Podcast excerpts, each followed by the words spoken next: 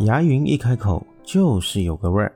Hello，大家好，我是一位来自台湾、喜欢旅行与交朋友的小哥哥牙云。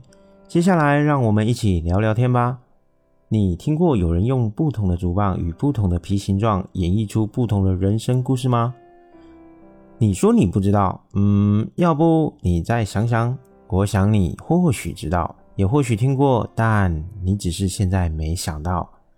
那话不多说，今天咱们就来聊聊，到底是什么东西可以用竹棒演绎人生？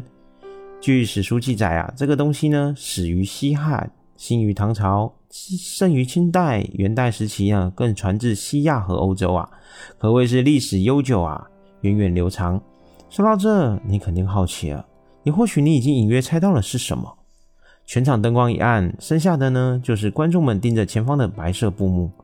观赏着、欣赏着一种平面的偶人表演的灯影，来达到艺术效果的一种戏剧演出，而这就是传统文化艺术中的皮影戏了。今天要跟你们分享的就是皮影戏。皮影戏呢，从有文字记载开始，到现在已经有了两千多年的历史喽。皮影戏就是让观众透过白色的布幕呢，观看一种平面人偶表现的灯影，来达到艺术效果的戏剧演出。而皮影戏中的平面人偶以及场面的景物呢，都是通常透过民间艺人用手工以及刀雕彩绘而成的皮制品，故称之为皮影。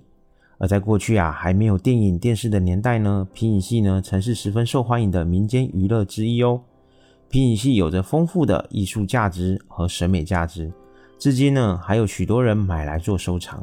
不过啊，由于现在网络信息化的发达，科技的进步，3D 等电影院在各个城市不断的涌现，对于传统的古老民间艺术生存的环境造成了破坏，渐渐的已经消失在咱们的视野中。由于现在的电影多了特效的刺激，少了份淳朴单纯的故事，让皮影戏呢慢慢的已经没有市场了。而我们现在可能可以看到许多地方依然有卖皮影的，但现在最终只是把它当做了一种工艺品。失去了以前手艺人的故事性。我想，文化的传承离不开国家与人民的支持，所以我们只有不断的探索，找出一条让皮影戏发展的路子，一条让他们在这个网络发达的现实世界中生存的方式，在进步的时代中留下最初美好的样子。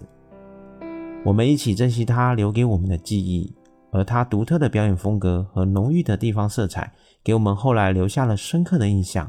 并且深深的爱上它，让我们一起铭记这种民间的文化艺术吧。留下你的评论，说说看你印象中的皮影戏是怎么样的呢？希望咱们可以在底下留言，一起互动讨论哦。